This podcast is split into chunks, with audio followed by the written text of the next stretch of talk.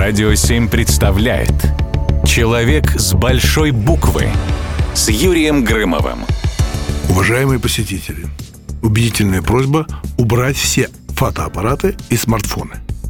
Смотрители Ватикана произносят эти слова десятки раз за день, оберегая сохранность великого произведения главного мастера эпохи Возрождения. Они понимают, что, выставляя на всеобщее обозрение шедевр, который, в отличие от той же Джаконды, Леонардо, не защищен ни стеклом, ни сигнализацией. Ватикан рискует навредить наследию, которое оставил после себя великий Микеланджело Буонаротти.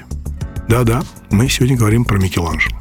Когда Микеланджело расписывал свод капеллы по заказу Папы Римского, то вход был запрещен.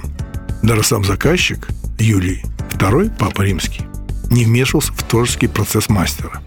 Терпеливо ждал. На роспись капеллы ушло 4 года. К слову, могу сказать, что когда папа Юлий II обратился к Микеланджело, чтобы кто-то расписал ему потолок, до этого Микеланджело никогда не занимался фресками. И очень осуждал того же Леонардо да Винчи, который нарисовал «Тайную вечерю» масляными красками. И мы знаем, что «Тайная вечеря» разрушалась, и сегодня мы почти ее не видим в том виде, что сделал Леонардо да Винчи. Так вот, Микеланджело первый раз – работал над фреской. И это стало мировым шедевром – Сихтинская капелла. Представляете, что такое работать 4 года? 4 года и никому не показывать. Микеланджело где-то через полтора года почти закончил половину свода капеллы и решил пригласить заказчика и зрителей. Все очень волновались, но и Микеланджело волновался. Когда пришли священники, они увидели половину свода – Поэтому можно было делать уже выводы о том, что сделал Микеланджело, какую концепцию он предложил. Они сказали, что такая фреска может быть в бане. Ну, кто-то подтвердил, какой в бане. Это может быть в публичном доме. Кстати, раньше публичный дом назывался Лупарий. Так вот, они говорят, это фреска для публичного дома. Посмотрите, какие они ноги.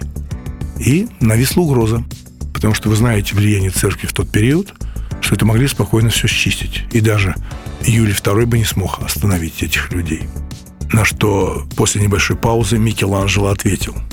«А вы читали Священное Писание? Адам и Ева были ноги?» Конфликт исчез. Но с тех пор Сихтинская капелла попала в мировой список самых скандальных произведений искусства. Удивительно, но факт. Почетный дворянин по факту рождения, но без гроша в кармане из-за долгов отца, Микеланджело был далек от мирских забот – даже во время обучения в школе он пропускал занятия, чтобы перерисовывать церковные иконы и фрески. Рано или поздно талант паренька должен был, конечно, встретить покровителя, и это случилось. Он встретил Лоренцо де Медичи. Фактически, в то время он был хозяином Флоренции. Кстати, во Флоренции установлена и самая известная статуя Микеланджело Давид.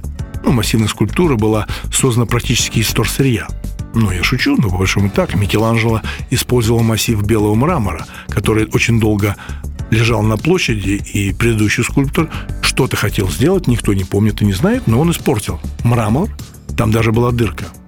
Но он в этом мраморе увидел своего Давида. То, что вы можете видеть в разных галереях, в той же Италии, в Уфице, того же Давида, это копия. Настоящий шедевр помещен в Академии изящных искусств.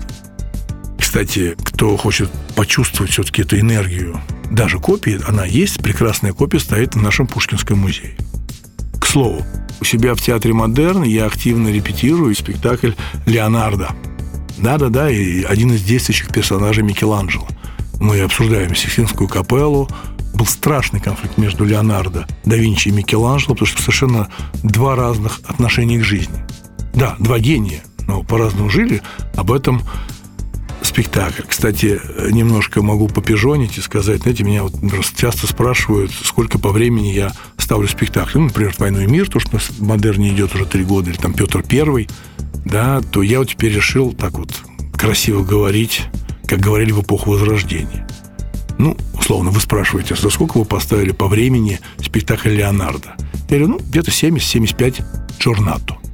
Что это? Это термин «джорнато» обозначает время, когда фреска еще мокрая, и с ней еще можно работать. И я точно так же стараюсь работать не больше 4-5 часов во время постановки спектакля, потому что еще все свежие и еще соображают. Поэтому Джорнато – это очень хорошее определение самого активного времени, когда можно сделать, надеюсь, шедевр. Приглашаю слушателей «Радио 7» на спектакль «Леонардо» в Театр Модерн 17, 24 и 27 октября. Увидимся в театре. Человек с большой буквы на «Радио 7».